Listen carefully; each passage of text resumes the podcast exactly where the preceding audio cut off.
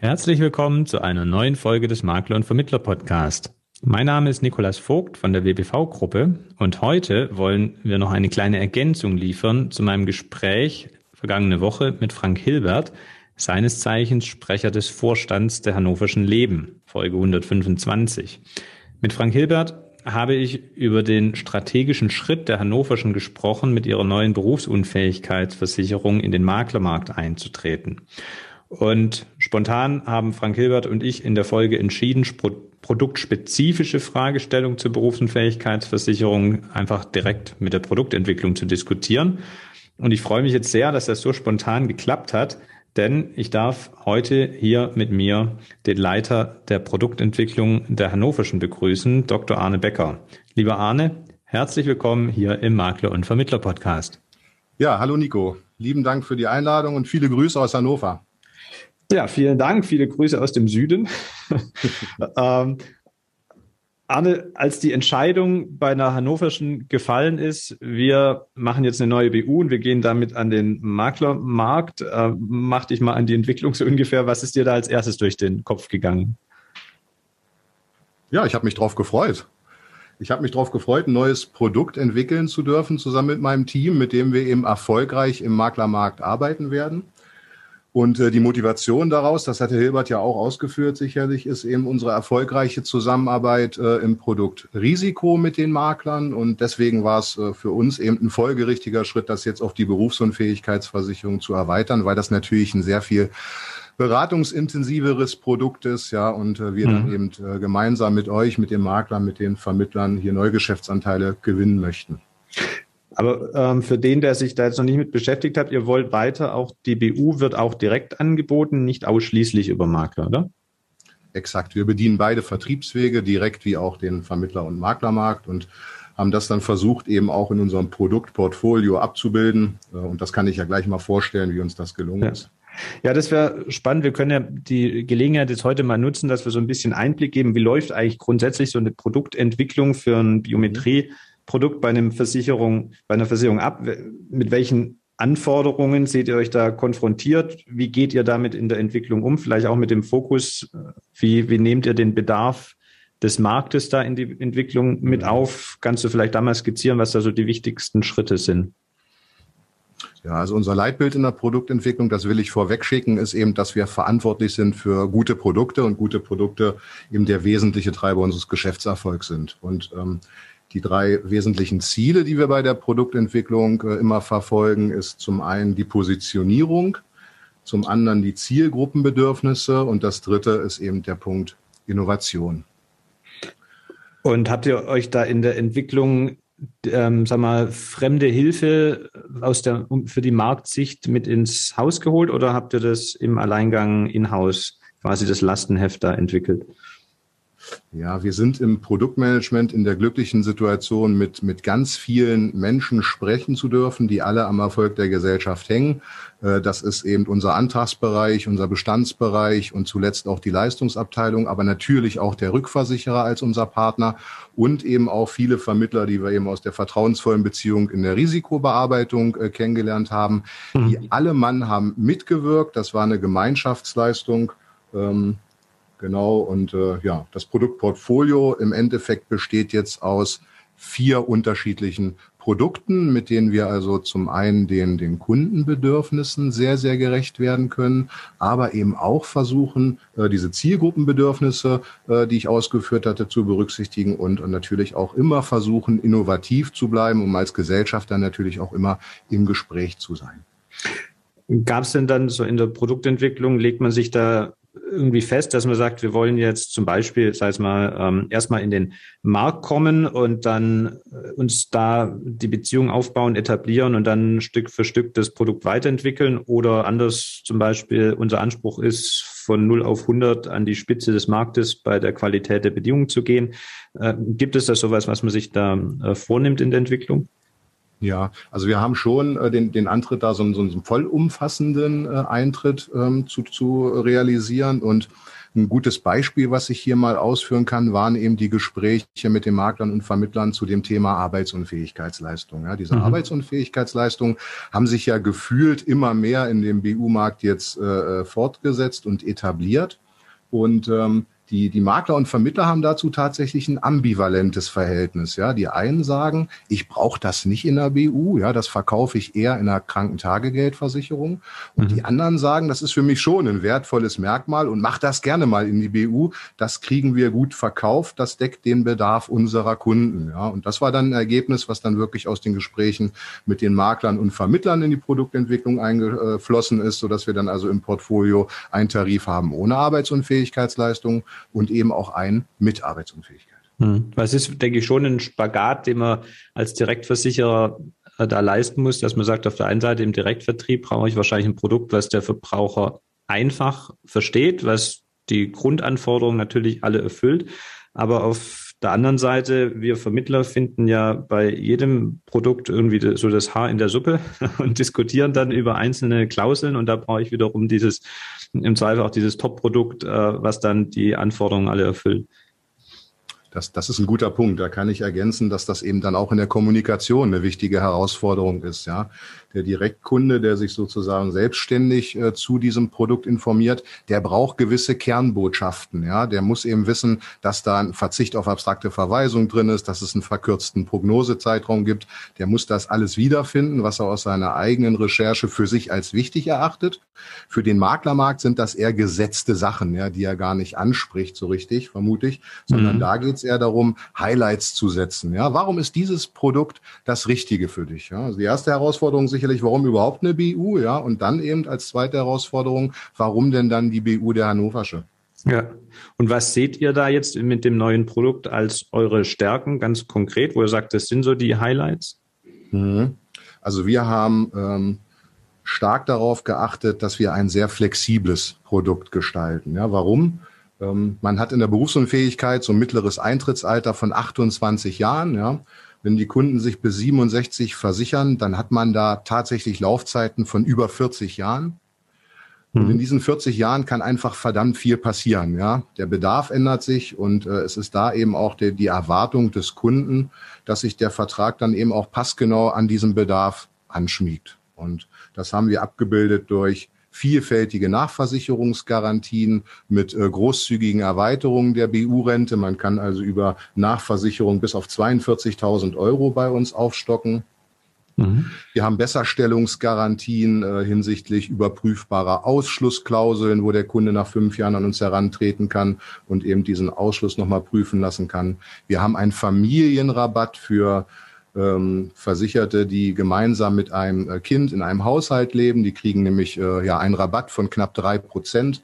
Und für Kunden, die das zu Vertragsbeginn eben noch nicht erfüllen, äh, denen geben wir die Möglichkeit, auch im Vertragsverlauf auf diesen günstigeren Tarif umzustellen. Ja, das geht also ganz, ganz einfach. Kurze Informationen hier an unsere Bestandsverwaltung und zur nächsten Beitragszahlungsfälligkeit stellen wir um. Wir haben eine, ein Verlängerungsrecht, was ich jetzt auch immer mehr so in, in dem BU-Markt beobachte die äh, eben an diese deutsche Rentenversicherung oder vielmehr an die Regelaltersgrenze anknüpfen. Ja, nämlich wenn mhm. die Regelaltersgrenze sich erhöht, äh, wie wir das ja in der jüngsten Vergangenheit von 65 auf 67 schon erlebt haben, dann ist das eben auch äh, Auslöser dafür, dass die Kunden ihren, ihren BU-Vertrag entsprechend verlängern können. Ja. Mhm. Also Zukunftsfähigkeit, Flexibilität ist da quasi eine, wo ihr sagt, da haben wir den Fokus drauf gelegt. Was ich übrigens sehr positiv finde, dass man wirklich bis dreieinhalbtausend äh, dann über die Nachversicherung gehen kann. Das ist ja äh, dann mit schon bald an der Spitze des Marktes und hoffentlich etwas, was sich dann als Trend auch wieder äh, durchsetzen wird, weil ja viele da noch bei den zweieinhalbtausend festhängen. Mhm.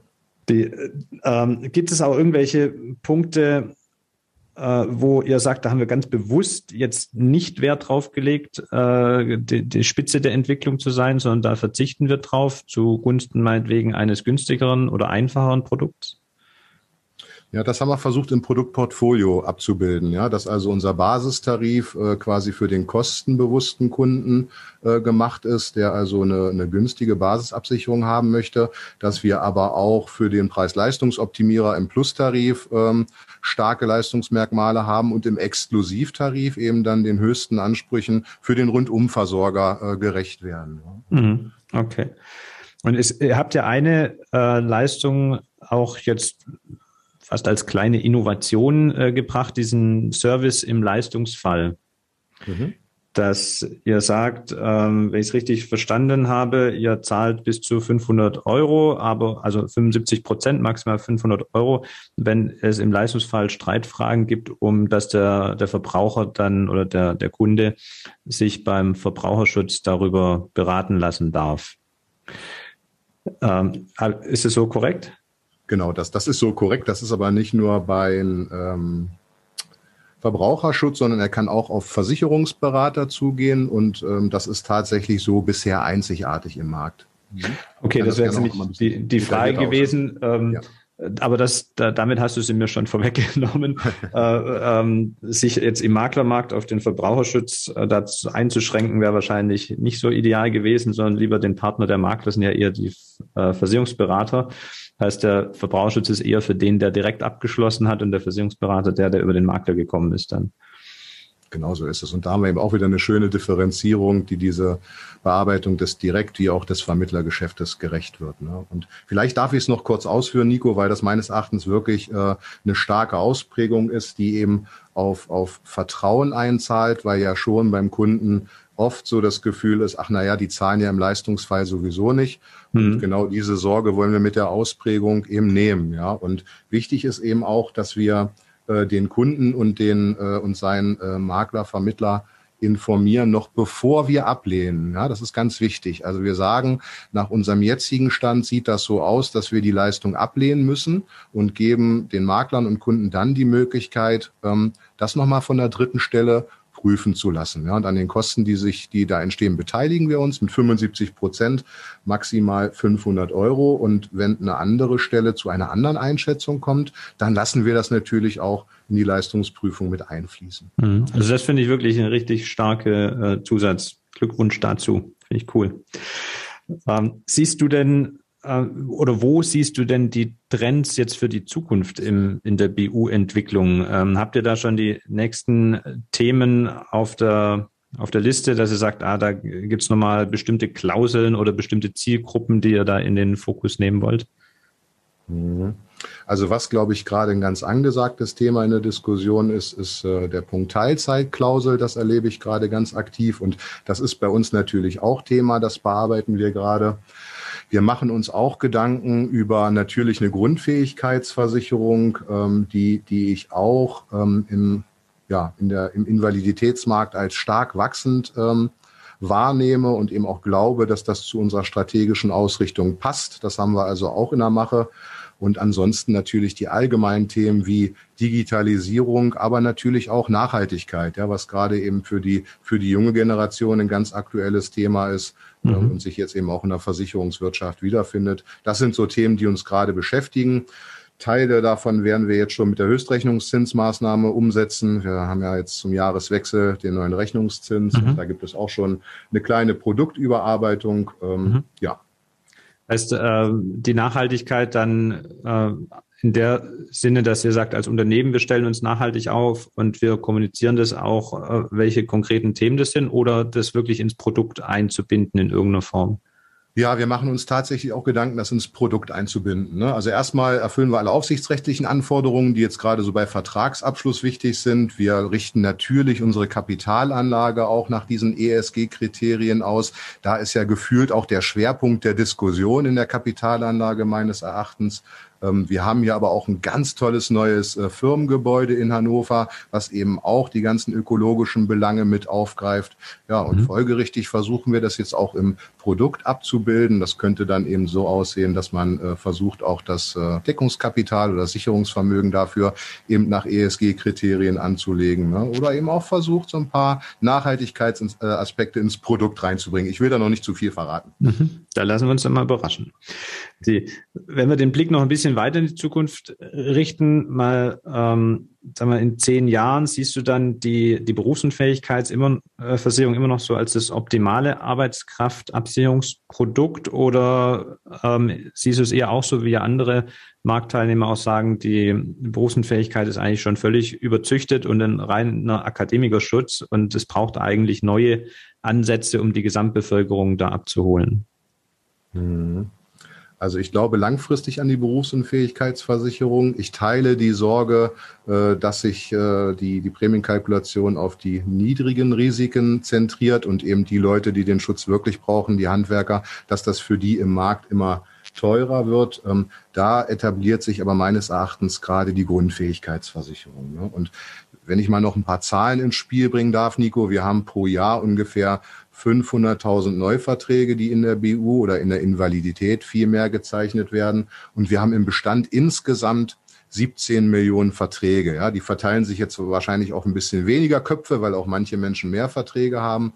Ähm, mhm. Aber da sieht man eben, dass bei 45 Millionen Erwerbstätigen da erstmal noch eine große Lücke im Bedarf ist. Ja? Mhm. Und wenn man sich die Durchschnittsrenten anguckt, das weißt du auch, dann sind die im Mittel mit 1000 Euro monatlich bestimmt auch nicht immer bedarfsgerecht, ja, so dass ja. man da verallgemeinern kann. Es ist erstmal noch eine gewaltige Lücke und selbst die Leute, die versichert sind, äh, sollten kritisch hinterfragen, ist das ausreichend, ja, wenn mich jetzt dieses existenzielle Risiko BU wirklich erreicht.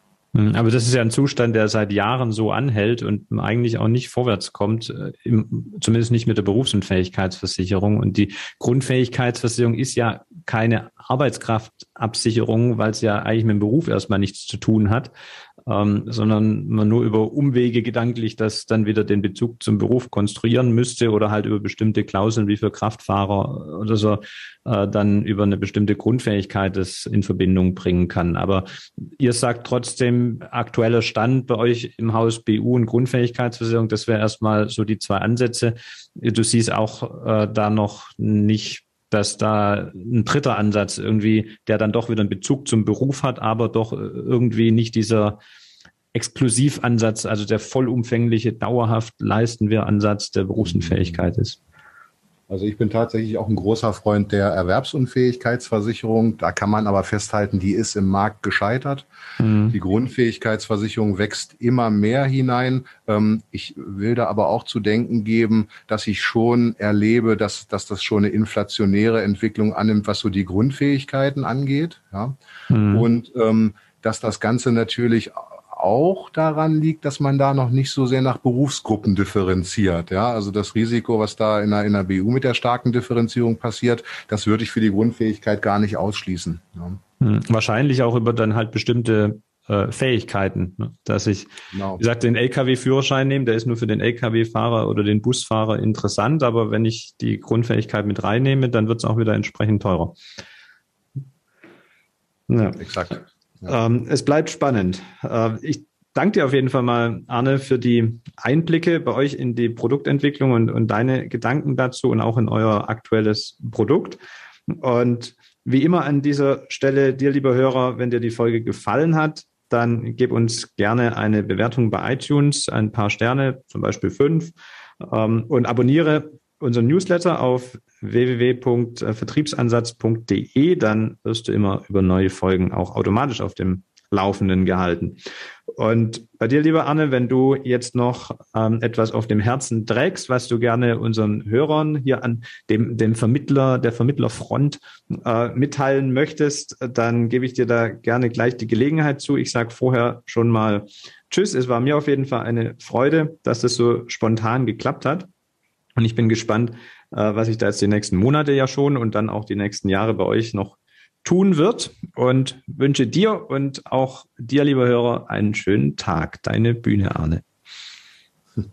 Nico, erstmal vielen Dank, dass ich hier den Raum hatte, äh, mich zum Produkt ähm, auslassen zu dürfen. Ich möchte die Makler und Vermittler wirklich einladen, probieren Sie uns aus, äh, geben Sie uns Feedback, lassen Sie uns ins Gespräch kommen. Wir sind jetzt im letzten halben Jahr schon äh, gewaltige Schritte gegangen, aber wir sind noch nicht am Ende der, der Reise und wir wollen besser werden und das wollen wir gemeinsam mit Ihnen. Vielen Dank, Nico.